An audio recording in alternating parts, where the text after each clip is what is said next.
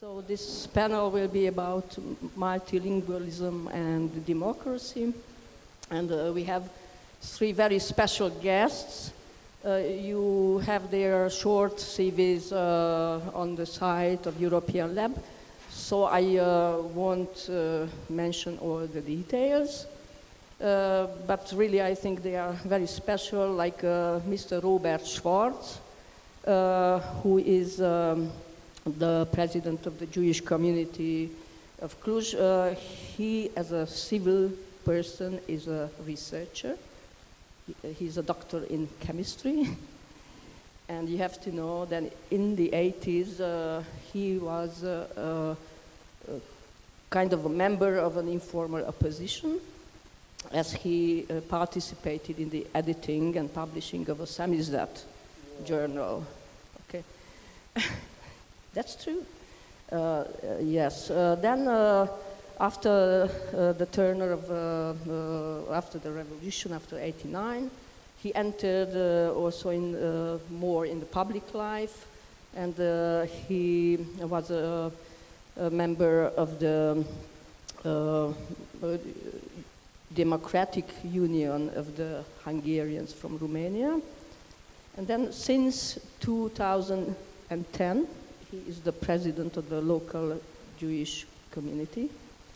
And I, I have to say that uh, during uh, uh, his presidency, a lot of things uh, were done, like uh, also symbolic things, but also practical things like a couple of years ago, he and the community, and with allies, of course, they succeeded to raise a, a monument uh, for the Holocaust. Uh, yes, it's, it's in the park uh, over the street. You can look at it. And there is a very vivid communal and uh, conference and so on, so life uh, in the midst of the community. Uh, then Ingo Tegger is the president, uh, uh, the director of the uh, German Cultural Center. And he's also specialist in economics or business, but he's a, for, for us it's more important that he's a cultural manager. And I find very interesting that he spent a lot of time in Africa, and uh, a bit, okay. And uh, I'm uh, pretty sure that you had a lot of experiences linked to multilingualism there. Uh, and uh, Laszlo Fosztó, uh, he's an anthropologist and ethnographer, and he also works as a researcher. His, one of his main issues is the Roma communities, uh, but he deals also with the economical anthropology and uh, other stuff. And uh, you have to know that he is also uh, an activist uh, in a certain way, as he is a volunteer in uh, managing uh, the networking uh, list of Roma res- research. Okay, so um, first. I, I would like to ask my our guests uh, to speak a little bit about uh, their uh, organizations, institutions. Briefly, what they think is more important or in- interesting? And um, I, I would like to start with Robert Schwartz, but let, let me signal that uh, we, all of us, we are good friends. So, and we uh, know each other for a long time. And uh, so you shouldn't expect that this will be a very formal uh, discussion, okay? Uh, Robert, uh, Robi, megkérlek szépen, hogy, hogy beszélj egy kicsit akkor a hitközségről. Köszönöm szépen. A Kolozsvári, Kolozsvári zsidó hitközségnek jelen 220-nál valamivel több tagja van. Ezen kívül 15-20 szimpatizáns is.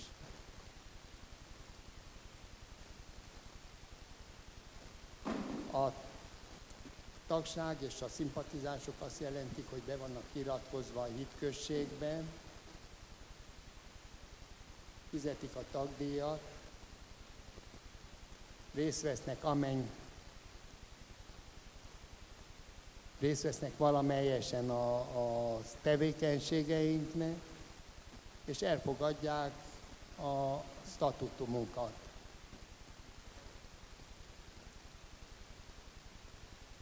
Ez a 420 tag, ez nem azt jelenti, hogy ennyi zsidó él Kolozsváron.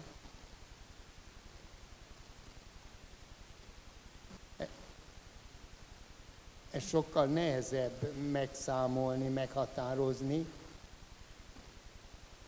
Tudnilik a családok, családtagjai is, akik esetleg nem zsidók, keresztények vagy ateisták, nem istenhívők. Ha alaposan végignézzük, akkor körülbelül mondhatnám, hogy körülbelül 180-200 zsidó vagy zsidó származású tagja van a hitközségnek.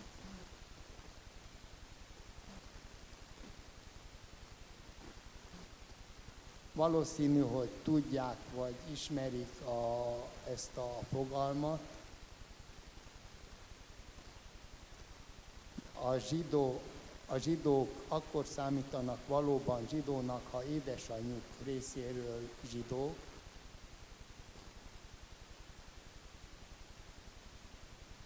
apa, nagyapa, nagyanyai ágról pedig zsidó származású.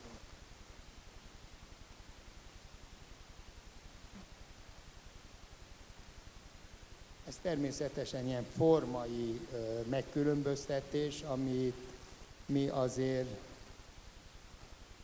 nem támogatunk kimondottan. Mindenki zsidó, aki zsidónak vallja magát és elfogadja a zsidóságnak a hagyományait,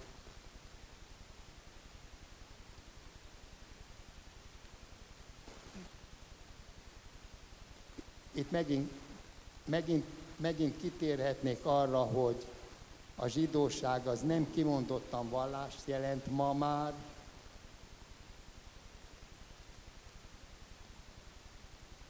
legalábbis szerintünk, amiért lehet, hogy sokan megköveznének, de mi zsidóknak tartjuk akkor is, hogyha nemzetiségileg, nemzetileg zsidónak várják magukat.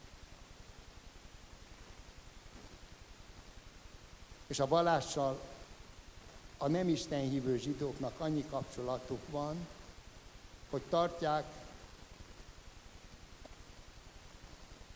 a Tórának a szabályzatait, amennyire lehet hagyományápolás szintjén. Tehát eljárnak még Isten tiszteletekre is, amennyire lehet, dacára, hogy nagyon kevesen ismerik magát a héber nyelvet,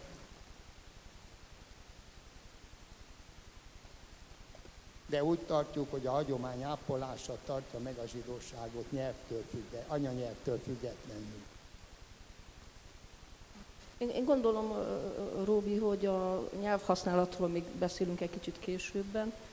Azt szeretném itt jelezni, hogy milyen drámai ez a helyzet, hogy csak néhány száz zsidó lakosa van most Kolozsvárnak, mert hogy a holokauszt előtt Kolozsváron több mint 16 ezer zsidó lakos élt. So I, uh, I would like to signal how dramatic and tragic is that uh, in the present uh, there are only a couple of hundreds of uh, Jewish inhabitants in the city because you have to know that before the Holocaust there were uh, more than 16,000 uh, inhabitants, Jewish inhabitants, uh, which was, uh, uh, uh, I think, 20% of the total inhabitants of the city.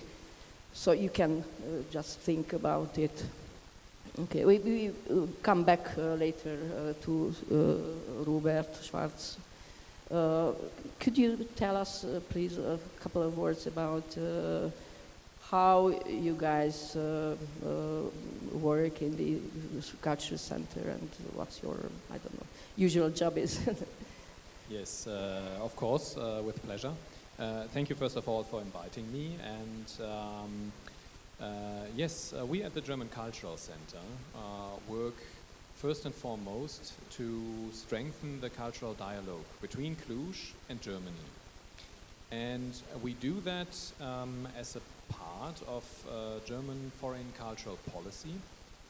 Um, uh, which has the idea of uh, creating a dialogue uh, with all nations in the European Union and in the world. Uh, because what we believe is, is that culture creates understanding of another, um, of, of the other also, uh, understanding of the other's values, uh, intentions, and most of all, also mentality, which is something I think we can come back to later with a, a plurilingualism debate as well. Uh, and we believe that this uh, um, mutual understanding is the basis uh, for everything else in terms of diplomacy, in terms of collaboration and working together. Um, we were founded in 1994 here in Cluj-Napoca by members of the Babeș-Bolyai University, by members of the German minority, and also by um, uh, initi initiatives from the German diplomatic side. Um, therefore, we celebrated our 25th anniversary uh, this year, and um, the way we work is basically a threefold approach. Uh, we have three departments. Uh, first of all, a language department, so uh, we teach German and also um, offer exams in the German language. Only German. We also get asked if we have Japanese courses or so. I was kind of hoping that the name German Cultural Center tells what we do, but uh, sometimes we get these questions. Um, so the language, the second department is uh, a library, uh, which we just modernized. And the third department is the cultural department, which might also be the one with which we are most visible in the city, because we also organize um, uh, events like film series, uh, concerts, festivals, uh, and workshops and so on. Okay. So, uh, uh, Laszlo Fosztó, Laci, Uh, do you have a microphone? yes, yes, I, I got Your one. own? Wow. Yes, so there are microphones for everybody. Okay. Uh, do I know uh, well that uh, there are 17 uh, officially recognized minorities in the country? Uh, there are 17 in the parliament, but uh, Oh. altogether there are 20. Okay. Because uh, Hungarians are not represented in the same way as the others because they have own parties. So and uh, uh, but uh, yes, the Institute for Research on National Minorities just across the river, up uh, hill here. It's a rather new institute. It started in 2007, uh, and I am uh, a researcher working in this institute. We are uh, about 30 people working there, 20 researchers roughly, and, and 10 uh, administrative uh, personnel. And the disciplines are there sociologists, uh, uh, ethnographers, anthropologists, uh, juridic, juridical experts, and I'm myself an ethnographer, a former student of uh, so she's a, a professor of mine, of course, for, for long. And um, uh, I, I, did research on, uh, on Roma before I joined the institute. I, I studied actually in, in, Germany for a while and then returned to uh, work in this institute. And the mission of this institute is, uh, according to the uh, law, to deal with, in Romanian, let's say that Institutul pentru uh, studierea problemelor minorităților naționale the, the, minorities problems. Actually, not the minorities have the problem, but the whole society has a problem if the minorities are in, in trouble. So we are uh, dealing with uh, all the uh, issues related to uh, ethnic diversity and uh, linguistic diversity. And of course, the mission is to maintain the diversity and to maintain the problems in this sense, because if, if diversity is a problem, then, then it's our job to to, to keep it uh, like that. And uh, if it wouldn't be, then you, you would uh, remain without a job. I, I, would to the institute, actually. okay. Okay. Uh, I, I uh, suggest to, uh, uh, make a short uh, bypass uh, to to make a, a short parenthesis, and I would like to ask Laci because he's an anthropologist to tell us a couple of words about how anthropology sees plurilingualism as a phenomenon. Well, um, Don't be too theoretical, but we Good, need uh, some, some base. uh, like all species, humankind is also having a kind of system of communication, and this is the language. And uh, but uh, human uh, communication is still particular within uh, the animal realm or animal kingdom, because uh, because language uh, is more flexible at uh, one hand. So it is not a fixed system, because for example ants can communicate very well. They are very good uh, organizers. The whole uh, system is, is very uh, smoothly working, but, but there is no, for example, there is no revolution in the ant uh, uh, uh, society, as, uh, like in human society, Like in the Woody Allen's film, there is. or, uh, or the, yes, the bees are communicating well, uh, the, the dolphins are communicating well. We know uh, little about that, but anthropologists study human uh, societies all over the world. And uh, one uh, statement which is important, I, I, and I, I would start with this, that uh, the norm in, uh, in most societies is plurilingualism. So monolingual societies are very rare in uh, history because usually they are living ma- mainly on, on a small island. But in, in bigger uh, continents or bigger, island, bigger islands, there are always diversity between the languages. And this diversity usually is gradual. So you, you have dialects one to, next to the, each other, and, and then uh, and there is also, of course, uh, human movement around, and uh, people uh, learn uh, the language of the others. This contact between the languages is usually part of the social life. So there are no, very, rarely in traditional societies you have special institutions uh, for teaching the langu- language. So people learn the language naturally by, by, uh, by interaction. And uh, this is still the norm, of course, in each society because we all learn the language from our parents. There is no, not a special institution where the kids are, are put and, and uh, they learn the language there. Uh, but this uh, thing was also part of the uh, anthropological methodology. Then uh, traditionally anthropologists participate in the social life of other uh, groups and learn the language in the way the, the native speak and, and and just uh, one uh, short uh,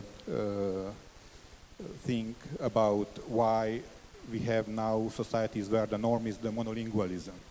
So there are societies which which developed and mainly uh, due to technological advancement and uh, political development, like the nation state is uh, the most salient tool which, which creates monolingualism and linguistic exclusion and where the polity, the society, and the language and the culture should all overlap.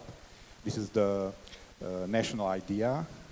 Of course, it's never achieved, but uh, luckily there is also uh, institutions which, uh, which are developed in order to protect the diversity of, of the existing diversity of societies and uh, one, uh, maybe later we, we can speak about, about this. And the other aspect is, is the technology, which is very important in the uh, development of linguistic exclusivity or uh, uh, monolingualism, because when uh, you are part of a small group, you, your power to spread your uh, own language or your uh, uh, version of, of the worldview is, is limited. But when you have a very powerful uh, institution at your hand and uh, uh, when you have uh, mass media or social media, then, then it's, it's a totally different uh, situation which uh, probably we don't uh, yet understand fully what is the consequence of, of this. Thank you. We, we will come back to thi- this uh, issue. Um, so I would like to try to, um, I don't know, mention a few examples of, uh, about of uh, uh, local traditions or regional traditions of uh, plurilingualism. Because as uh, Laci said, uh, uh, uh, also in this region, plurilingualism was the norm, and there are still a lot of people who live in ethnically and linguistically mixed communities, and they speak fluently each other's languages. Like uh, I would like uh, maybe to mention uh, about uh, Ilonka Neni Lakatusiliana, who is a good uh, friend of us. Uh, uh, she is um, an old Roma lady uh, who worked all her life as a street uh, sweeper.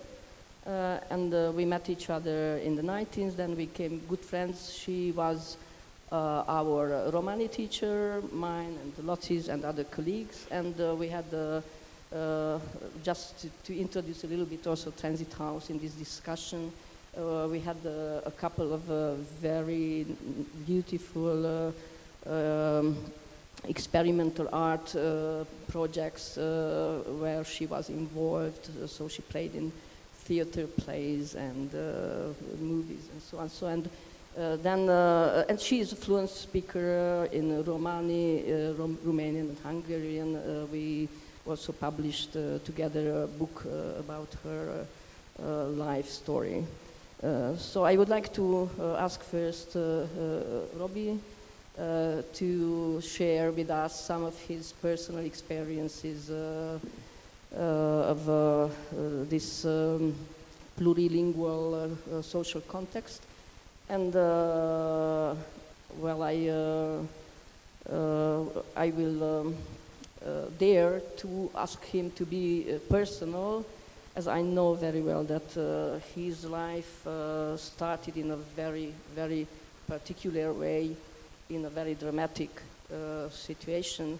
Hát Megkérhetlek, hogy, hogy, uh, hogy mondd el ezt a személyes történetedet, hogy uh, hogy is jöttél te a világra, és esetleg a gyerekkori emlékeidről néhány szót megosztanál velünk.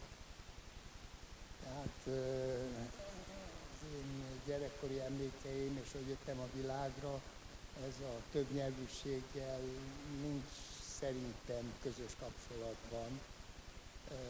Szüleim váradi származásúak voltak, 39-ben, ha- 38-ban kerültek Kolozsvárra, édesapám orvos volt Váradon, nem talált az akkori törvényekből kifolyólag állást, és gondolt, hogy Kolozsváron könnyebb lesz, hát tévedett, de már itt ragadt. Ö, 42-ben munkaszolgálatos lett, és ö, 44-ben március, áprilistól kezdődött a gettó gyűjtése a kolozsvári zsidóknak, amely rövid, azt talán egy pár hét alatt megtörtént. Nagyon ügyesen és nagyon szervezetten sikerült megvalósítani. Tudnilik, ö, olyan alapon ment, hogy ö, a zsidók jelentkezzenek, mert élelmiszerjegyeket kapnak, persze ez még a gettósítás előtt volt. Nyilván, hogy minden zsidó elment, hogy élelmiszerjegyet kapjon, mert, ö, mert abban a periódusban probléma volt a közellátás, és így egy nagyszerű listát lehetett címmel, lakással, házszámmal összeállítani. Tehát volt egy dokumentum, ami alapján röpke egy hónap alatt a Kolozsvári gettót fel lehetett állítani a régi tégragyár helyén, ami nagy fájdalmamra az idén teljesen eltűnt Kolozsvár térképéről. Tavalyig még valami nyomok voltak, de az idénre teljesen elbuldozerezték az egészet. Valószínű, hogy gazdasági vállalatok fognak épülni ott. Így Kolozsvárnak két zsidó deportálási emléke van, az egyik itt a Karadzsálé parkban, ami szembe van pont, a másik pedig a Tordói 154 szám alatti temetőben van egy holokauszt áldozatoknak emelt, 1947-ben emelt emlékmű. Visszatérve ránk, édesapám gettóba, ö, munkaszolgálatos volt, édesanyám pedig itthon nyilván elvitték ö, be ö, a gettóba. Aval volt szerencséje, hogy abba a lakásba, ahol a szüleim laktak, a magyar hadsereg mikor bejött, két katonatisztet helyeztek el, akik történetesen orvostisztek voltak, és így egy aránylag jó viszony alakult ki a szüleimmel, anyámmal, és a gettózás után, mikor kezdett világosá válni, hogy miről van szó, segítettek megszökni, megszöktették, és a régi lakásunk pincéjében bújtatták el. Anyám akkor már állapotos volt negyedik hónapban velem. Én szeptemberben születtem, még a magyar és a német hadsereg nem vonult ki, és egy pincébe sikerült egy ö, bábaasszonynal megszületnem, és a Mátyás Mátyás pincéjéből, kórház pincéjéből azonnal visszavittek a lakásunk pincébe, így sok véletlen folytán valahogy az egérlyukakon keresztül sikerült ö, megúszza édesanyám is, és, és én is. Apám pedig a lágerből egyszer haza parancsolva a gyógyszerellátások véget, ugyanis ő ott amellett, hogy dolgozott a vasútépítésnél, szanitéc is volt, jó volt, mert orvosi végzettsége volt.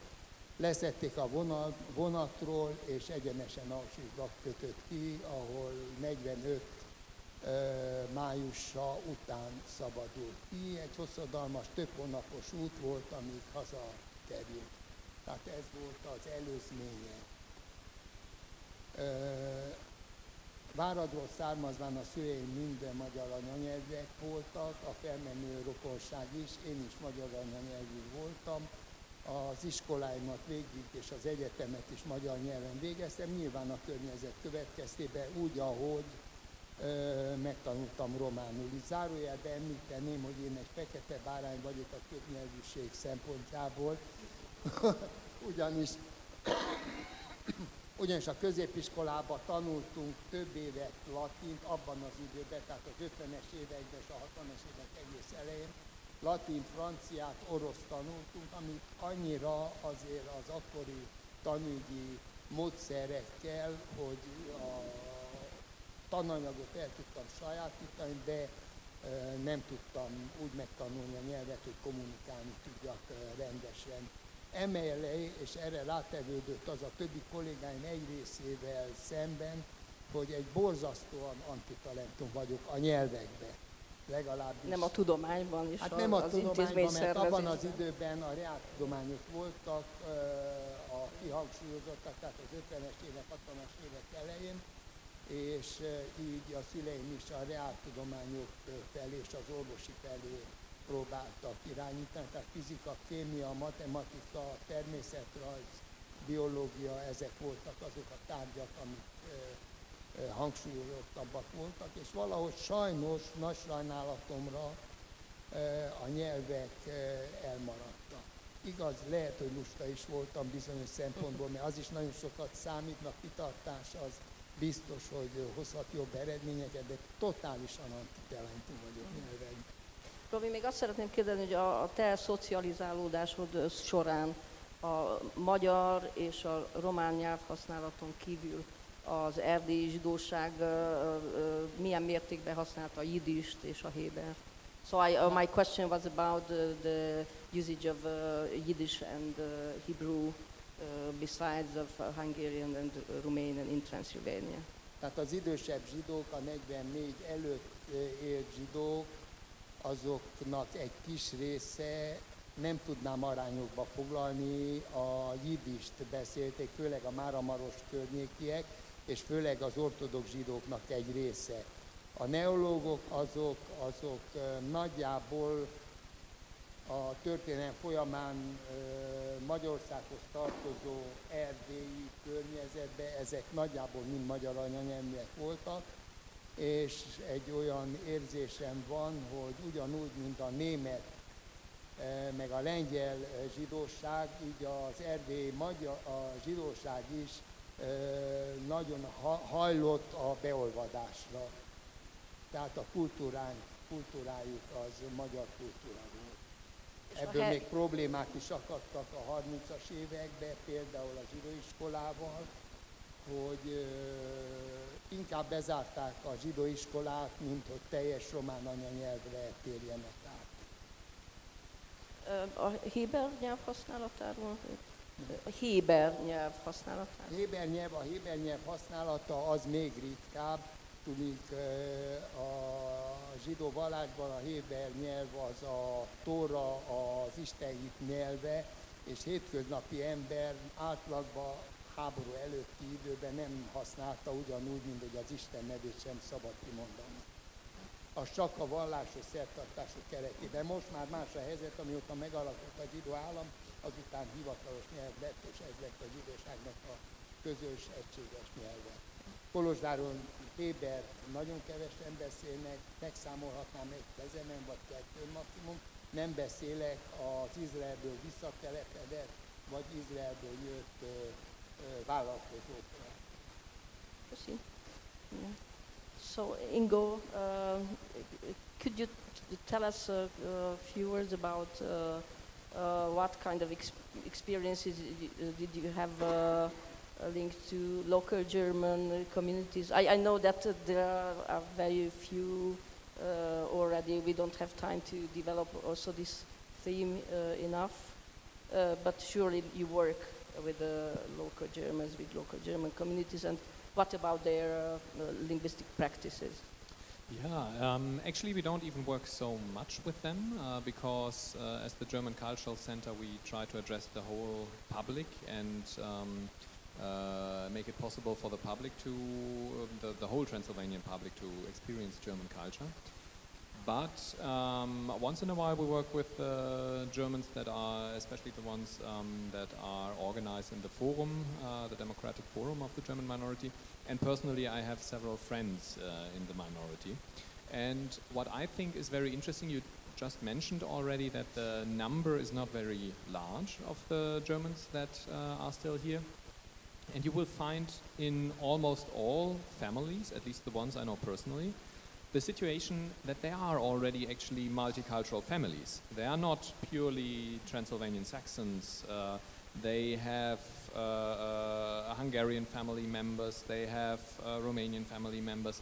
They're usually uh, mixed, and um, due to this situation, of course, there is also a very strong uh, tendency to speak several languages and speak several languages on a very high level. Uh, a personal friend uh, uh, of ours, for example, made his profession out of that and became an interpreter who also works a lot in Brussels and so because he speaks German and Hungarian as his mother tongues, uh, Romanian at a, at a similar high level, English, I think also French. Um, so uh, this is not a, a, a rare situation, I think, in the German minority here. So uh, because due to the smallness of the of the of the group, uh, you have to speak Romanian as the as the official language, and quite often you also speak Hungarian due to uh, due to family ties and so. And then I think there's this tendency: the more languages you speak, the easier it is also to learn even more, uh, or the easier it becomes. So I, I would say, from my outsider perspective, the German minority here is actually very, very uh, talented and very multilingual or plurilingual even. Thank you. What about the Roma? Let's Well, uh, I'm uh, I'm Hungarian, ethnic Hungarian. Um I grew up in a region where the majority of the population is Hungarian. It's a called so-called Székelyföld, Szekler land, and uh, the Roma there are also monolingual. But when when I came to Cluj and I I started to uh, look around here, uh, and before uh, that, of course, I, I, I knew that there is a language of, of the uh, Roma of their own, and, and this language is, is totally different from the Romanian language and totally different from the Hungarian language, and uh, still has some words in the lexicon, but the structure is a very uh, interesting and, and very unique uh, structure, which is coming from India. And uh, uh, what is also very interesting in this that uh, Roma language was never supported by institutions before 1990. In Romania, actually, everybody expected that Roma will uh, vanish, will disappear, the language will, will uh, will be assimilated. assimilated, yes. And, uh, uh, but uh, since the change of the regime, each uh, census, when people are asked which is your first language, the Roma are those who are increasingly acknowledge the Romani as their mother tongue. So uh, uh, it's quite co- counterintuitive to other uh, countries, like if you look at Hungary or, or in other neighboring countries, the Romani language use is going down and going to uh, diminish uh, each uh, 10 years. And in Romania, we have more and more. Of course, it's a discussion why and how uh, is not only the demographic uh, numbers which uh, influences it, but also the low prestige of the language. Uh, usually, Roma uh, people are stigmatized socially, and because of the, uh, historically they were associated with the lower class, and and the language, of course, is is connected to ethnicity and connected to this social status. And now, as they are more willing to acknowledge because they, they feel that uh, is, is uh, less and less uh, of a uh, burden to, to acknowledge. Of course, I'm, I'm not claiming that there is no problem at all and there's no discrimination in Romania because there is. And there is still a, a lot of uh, problem with, with this. But uh, uh, as I, I said, that the Roma are increasingly using their language also in public. Uh, there is uh, institutional support for this, uh, the so-called mother tongue education, which, uh, unlike the German or the Hungarian, which is a full curriculum, you can learn in Hungarian from mathematics, biology, whatever, uh, from uh, nursery school to uh, up to university, and uh, the German is in a STEM situation. The other minorities, like the rest of the minorities, have so-called uh, education in mother tongue, which means that they have four classes each week in their uh, tongue if the parents request. So this, uh, this is the case for, for most of the uh, Romani speakers also. But to say frankly, Roma maintained their language for so long and, and, and it was not reproduced by the institutional structure and they are still doing well. Of course, the state should do more in, in order to, to promote and acknowledge the uh, Romani language. It's uh, one uh, issue is connected to the standardization of the language. Uh, all over Europe, there are many dialects of the Romani language, and in some uh, countries, for example, in Hungary, they even speak of uh, gypsy languages because there is one uh, group which is uh, Beas, Be- Beesi. They speak an archaic uh, Romanian. We have uh, them also in Romania. Yes, but uh, here they don't. Fine. They are not uh, considered uh, of a separate language because, yeah, because uh, it's uh, archaic Romanian. it's a actually. Romanian, yeah. But uh, the Romani language, which I said, it's Indic origin, a Neo-Indic language, is uh, is one language, but there are more dialects, and uh, they are uh, usually mutually understandable from one to another. So there is a there are always discussion that the Roma don't even have a language, or there is a, uh, this kind of. They are all uh, wrong. Uh, Sinti, the same. They are having uh, their own language. Uh, there's Romani language for the Sinti as well in Germany. Uh, they, uh, some of the groups are very sensitive, say that our dialect is, is very different, and, and this everybody can understand this and, and can respect. But uh, linguistically, there is one uh, continuum, and, and there are more uh, dialects in this. Maybe. Okay. Yeah. Thank you.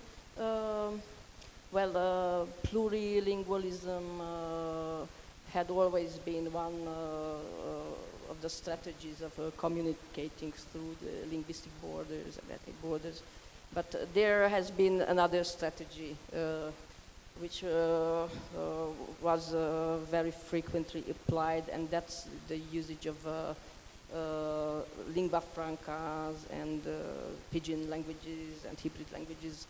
And I know that the usage of English, the status of English language is a, kind of a hot issue nowadays. Uh, so, uh, from one point of view, it, of course, it can be considered as a lingua franca, which uh, uh, facilitates uh, communication, international co- communication. but there are some opinions according which it's it is some way a tool of um, colonialization. So I, I uh, have uh, with me uh, statistics of uh, the usage of English language, and I would like to ask first uh, Ingo uh, when uh, you know the biggest numbers are in the Scandinavian countries where they speak more than uh, 50, uh, an average, uh, more than 50% of the inhabitants speak English. Then uh, you have uh, an average number of around 40, Australia, the Netherlands, and so on. and So, and Germany uh, appears with 32 percent, and then uh, France with 24, and uh, Romania is not very far of that; it's with 17. So, so I, I, I thought it's uh, fun. It's funny to use these stati- statistical data to interpret a little bit. So, what what do you think? Uh, uh, I don't know the causes. Uh, well, yes, I think, of course, English is sort of an, a lingua franca. You, can, you can say that. Um, we also always have the problem if we do events, uh, do we do them in German uh, with translation or do we do, do them in English so we reach more people? Uh, and I think, from what I understand, that also has to do with English being used a lot in colonies and uh, having been the language of colonizers because uh, those who were colonized also reshaped or helped reshape the English language, and nowadays it's much more simple, from what I understand, to learn than, for example, German or Romanian uh, or Hungarian for that matter. And I've heard once that in medieval times English was as complicated as German or French or Romanian or uh, other languages. But uh, because it's been used in so many places of the world at the same time, it had to adapt and become more, more simple.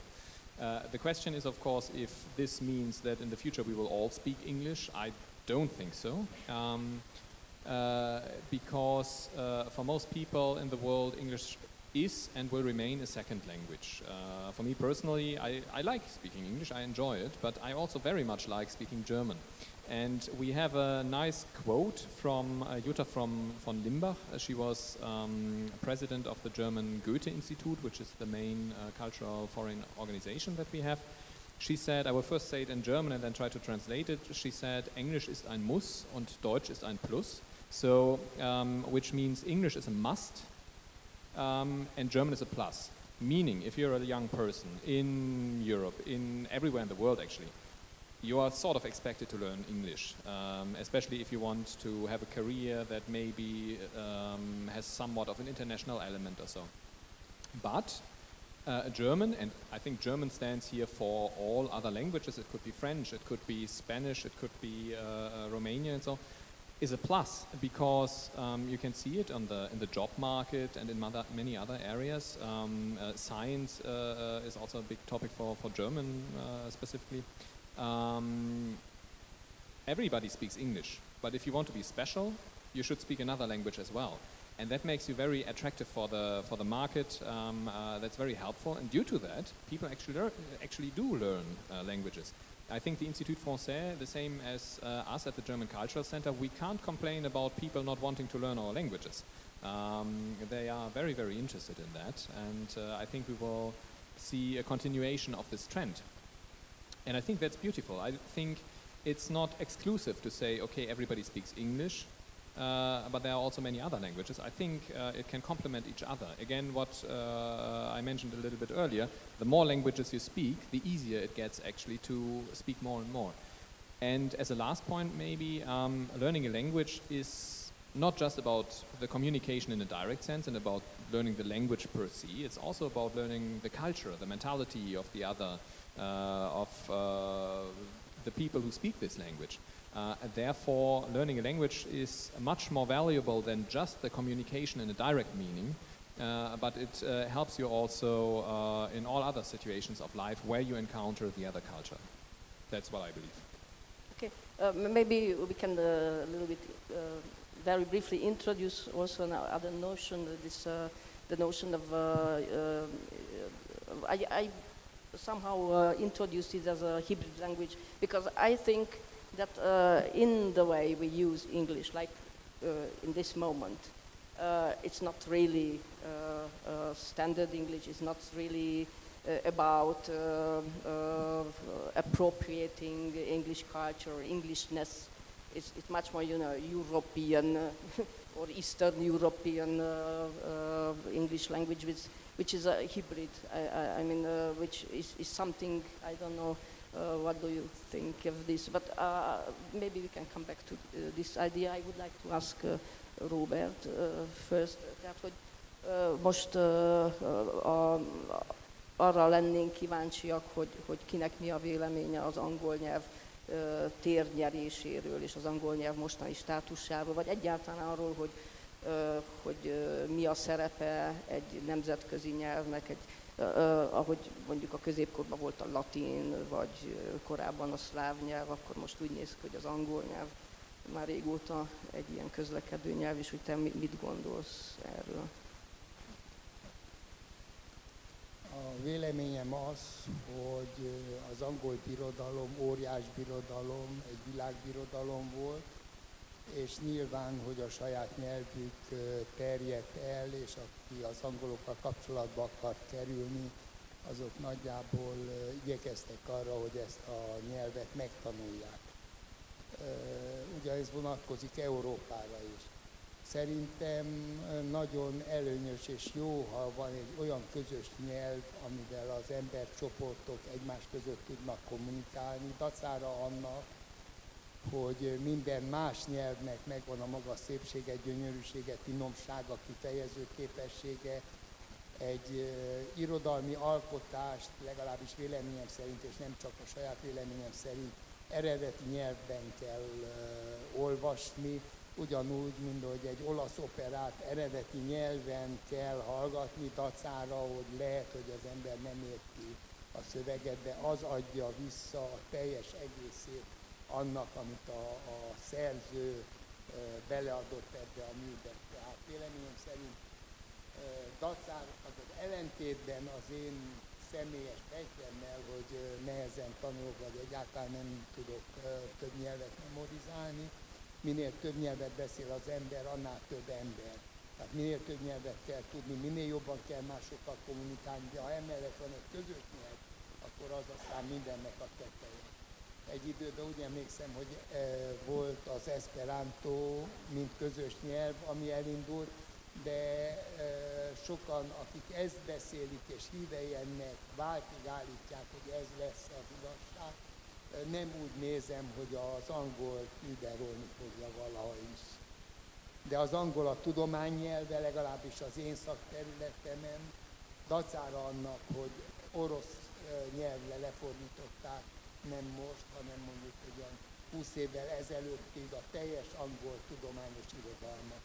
Tehát oroszul is hozzá lehetett ezekhez férni, nem véletlenül.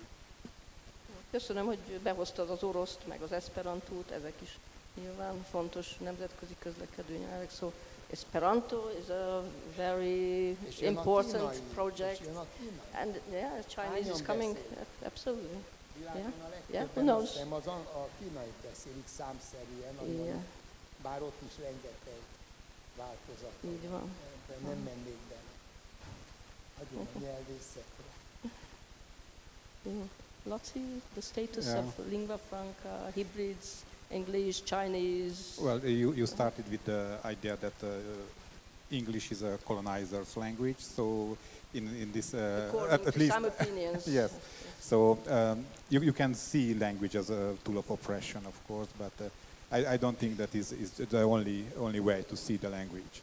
I, I grew up, in, uh, as I said, in Romania, and I hardly could speak Romanian up to my uh, late te- teen, teens when I learned in school, and then I came to Cluj to learn the language. And, and this is the way, uh, maybe, the langu- one, one, one way to, to approach that.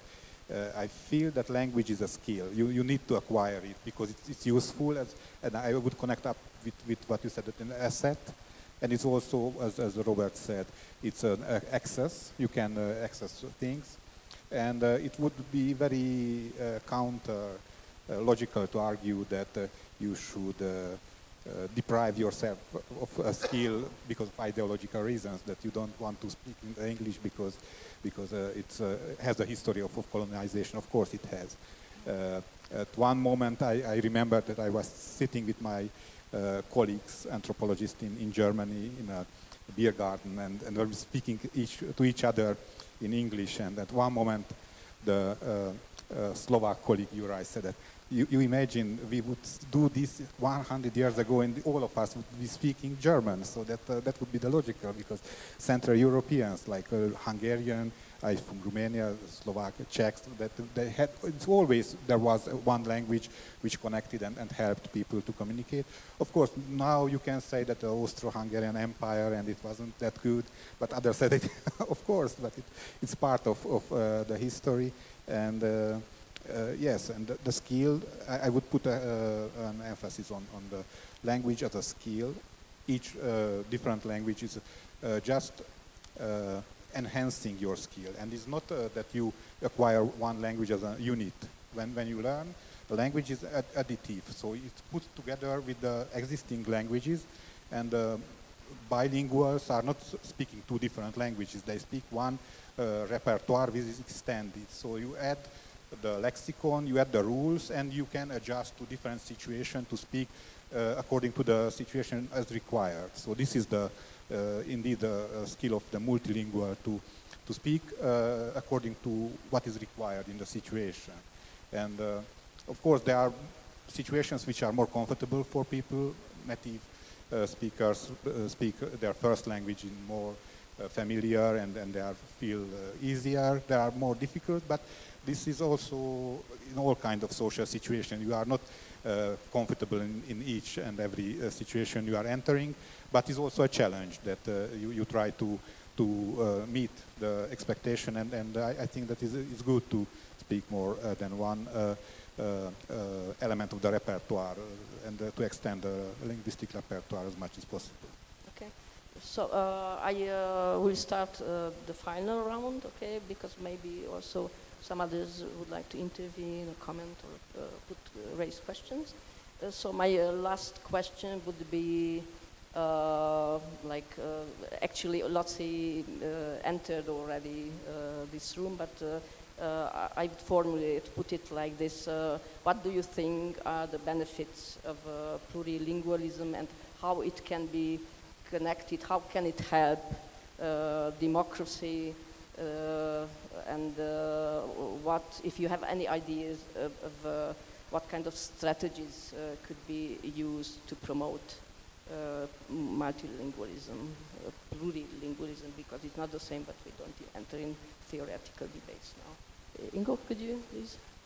Sure, yes. Um, I always have to think of the European motto, of which I'm a big fan, uh, United in Diversity.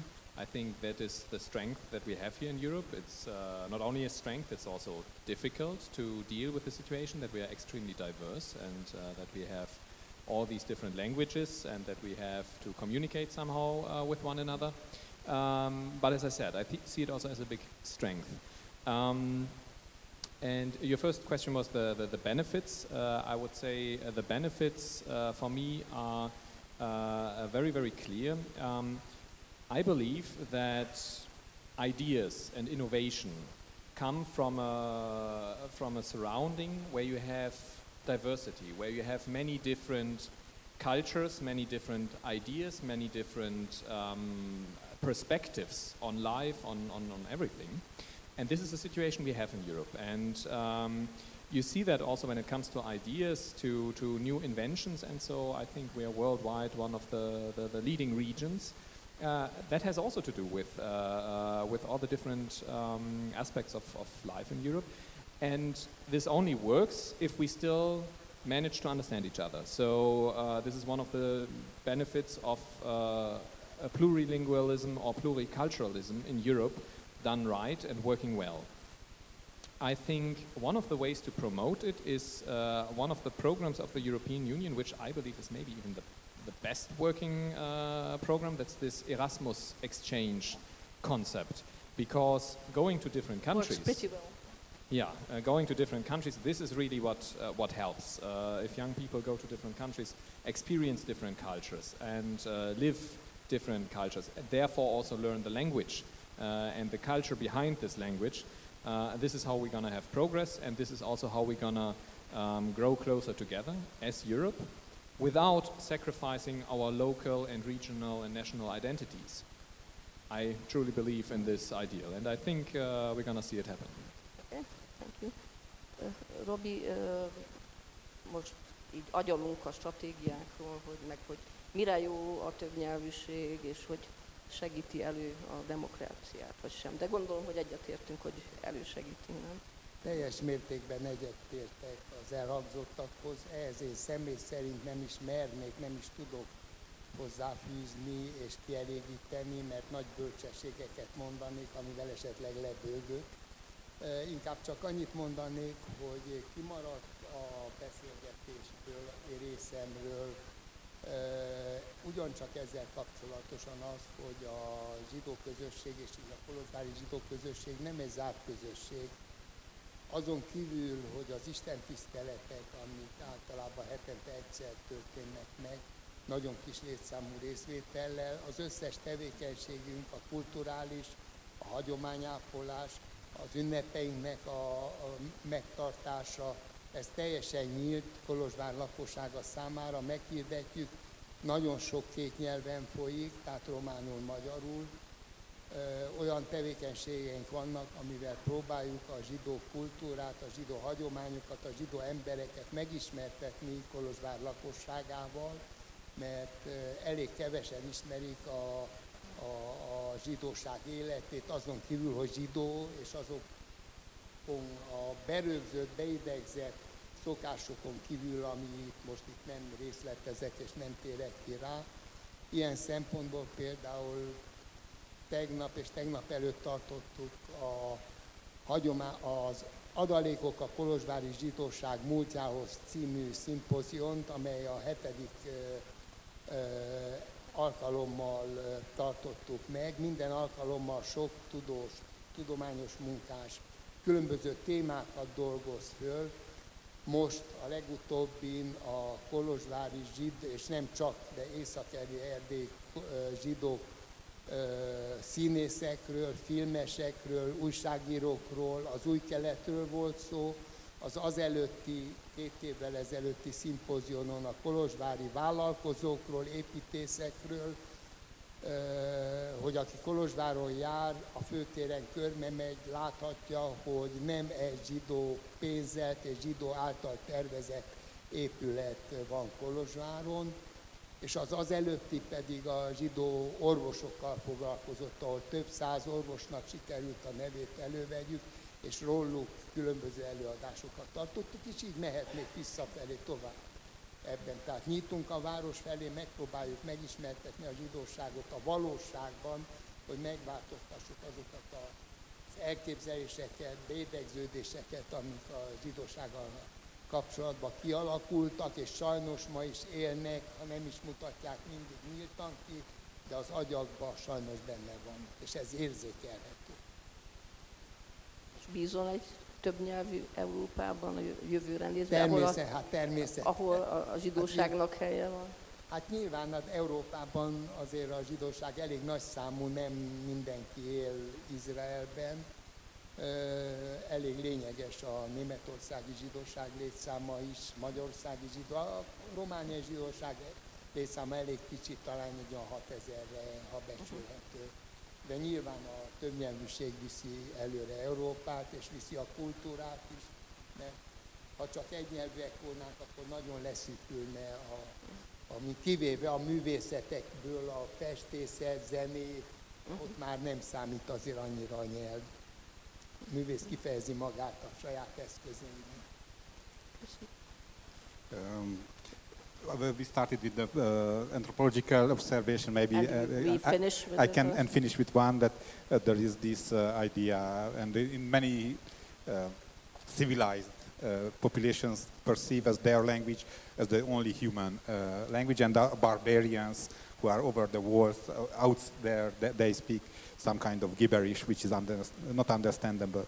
And this uh, situation can be overcome if you learn the language and you understand their language. And it's of course it changes also the uh, your uh, privileged situation that you imagine that your language is so exceptional.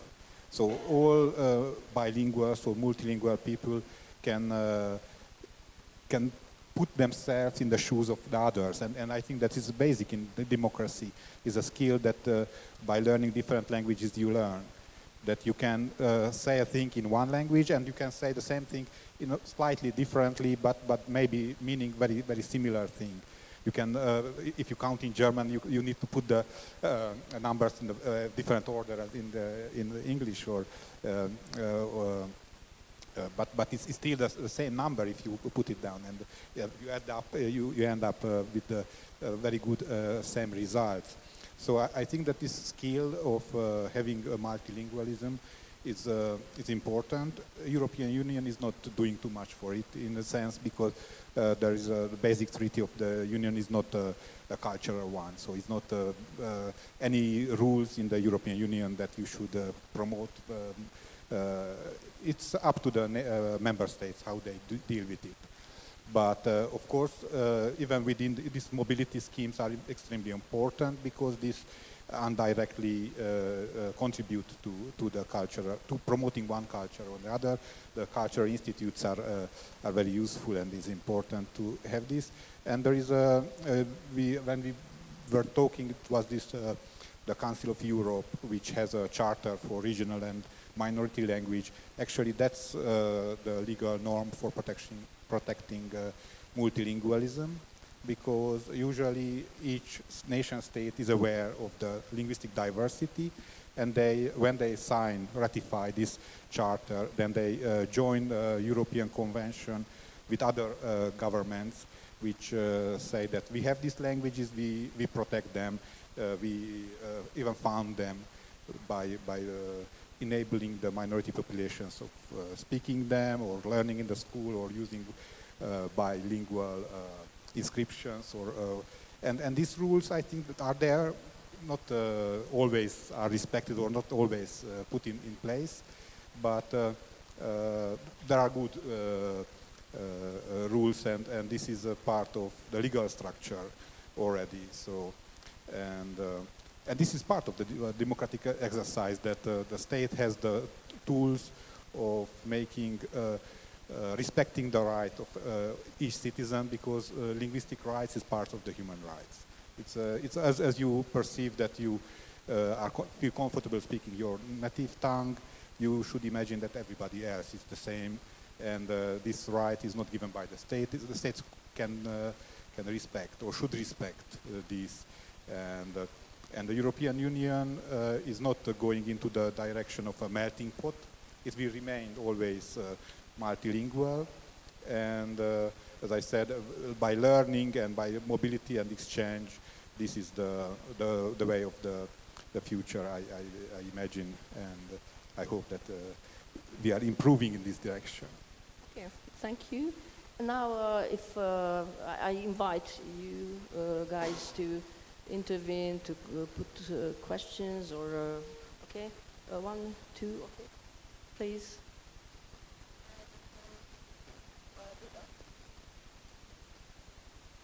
So thank you for all the explanations.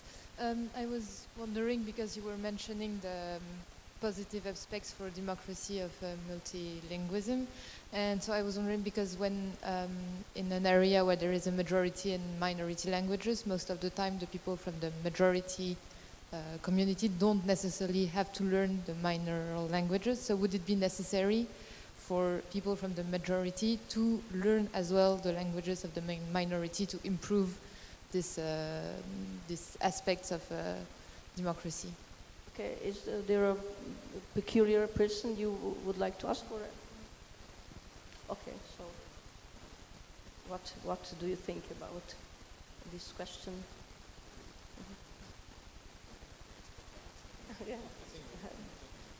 Okay, Robbie, can you Um, Nagyon kellemetlen élményem volt annak idején, mikor tíz évvel ezelőtt először megválasztottak a Kolozsvári Hitközség elnökének, felbuzdulva a demokrácián, a többnyelvűségen, és azon, hogy a kolozsvári zsidóság egy része, és nagyjából legalább fele magyar anyanyelvű volt, elhatároztam, hogy a regnálásom alatt kétnyelvűvé teszem ezt a hitközséget, és az első megnyilvánulásom a holokausz megemlékezés volt, mert április, március, áprilisban választottak meg, és május-júniusban van az Észak-Erdély Kolozsvári holokausz megemlékezés.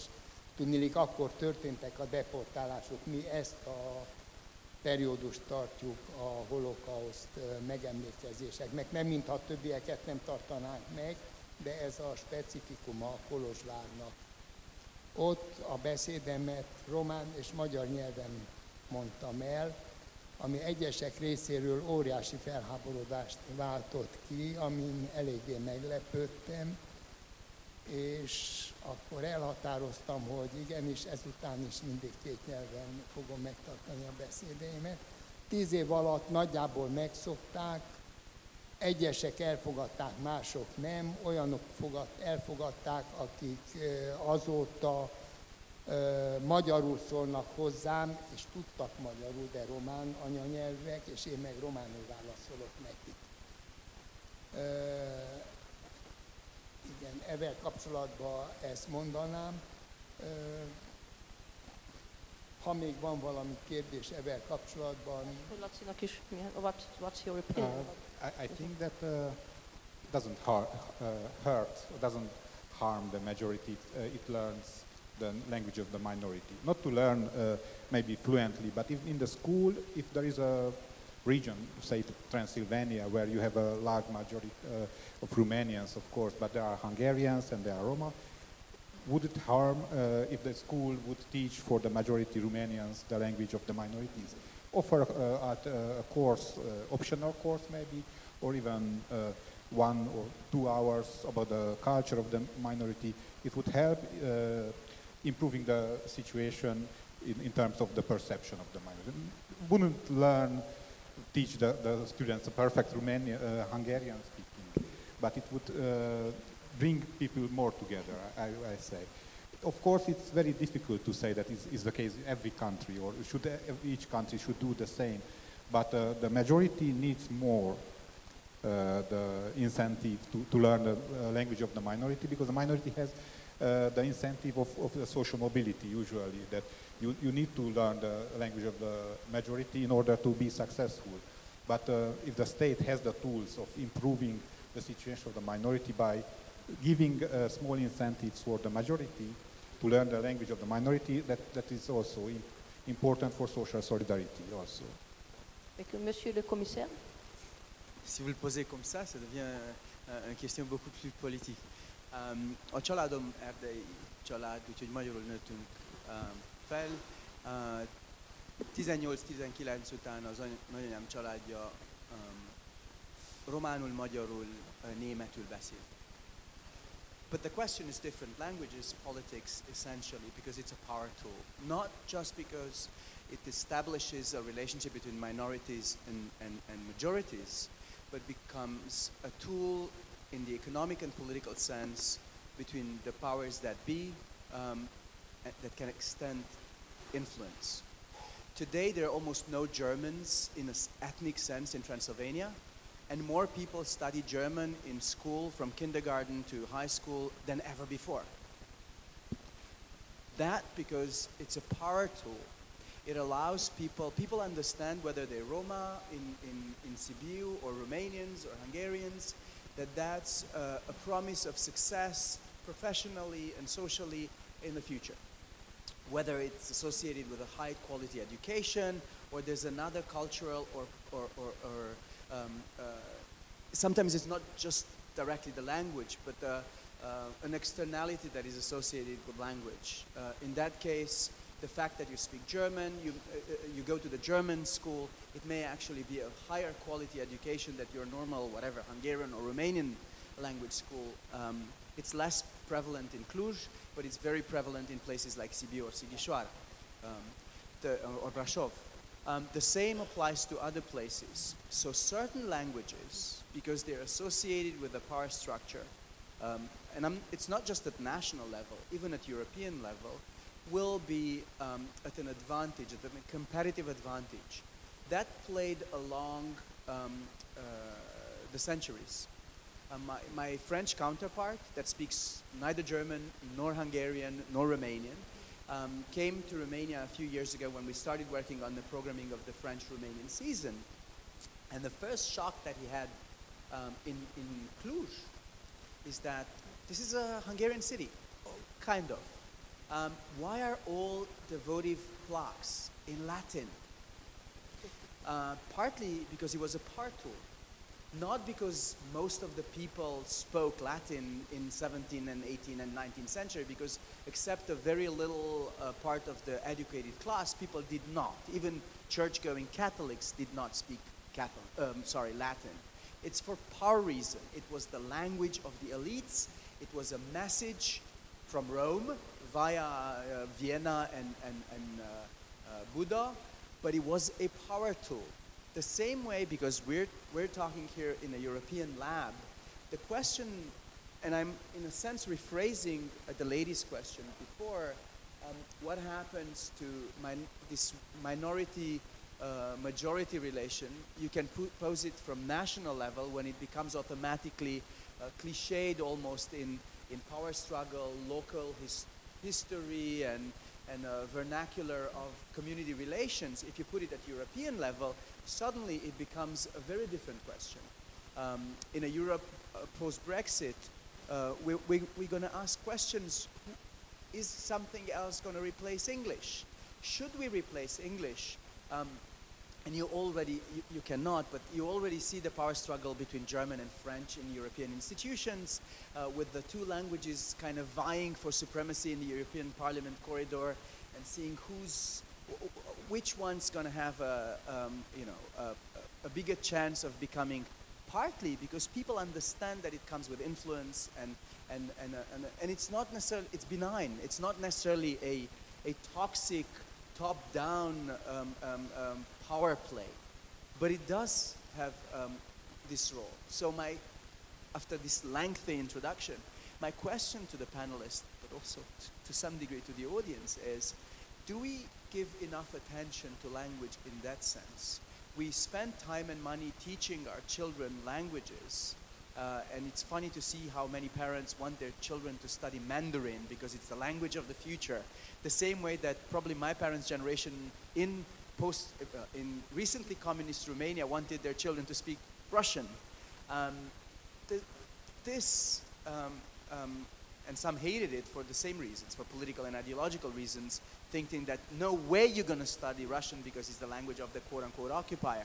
So now it becomes more of a, in, a, in a democratic, competitive European field, it becomes more of a question of how do I get cultural incentives?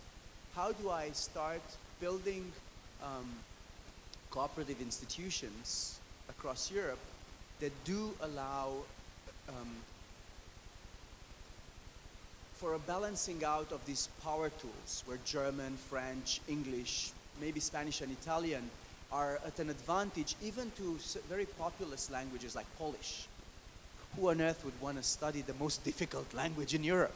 Or Hungarian, a non-Indo-European language that you cannot begin to understand unless you've been, you know, literally spent years studying it or you've been, you know, uh, socialized in it. So um, the question is, can Europe, that indeed, as you've said, has no vocation on the cultural side, it's a, a complete national competence, um, except in one area.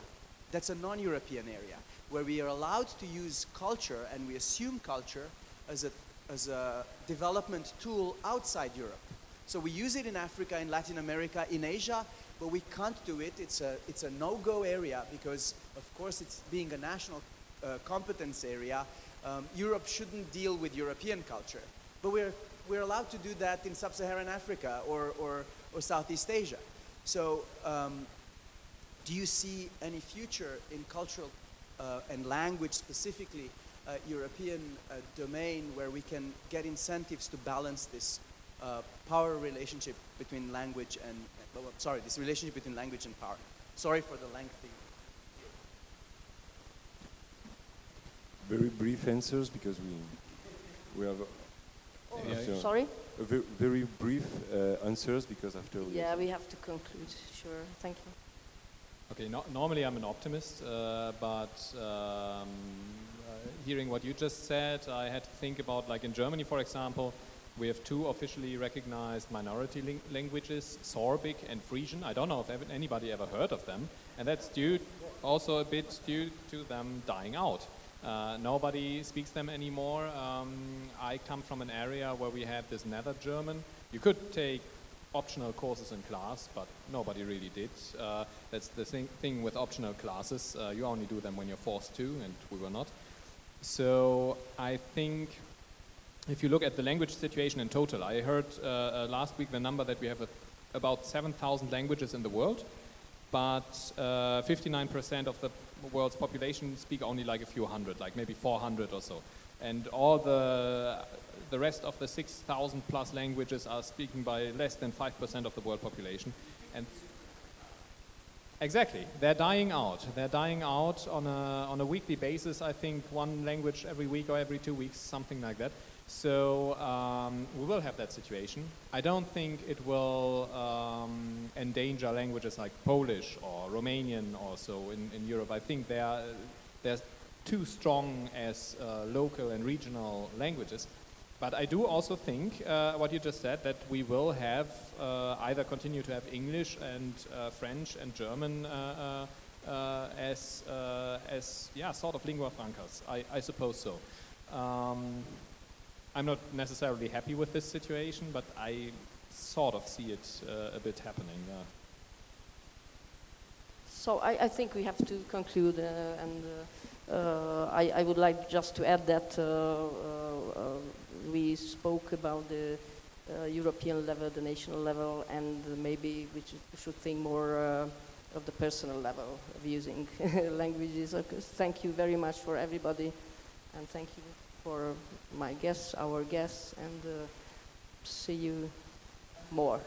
Okay, and thank you for the translators, absolutely. Okay, köszönjük szépen.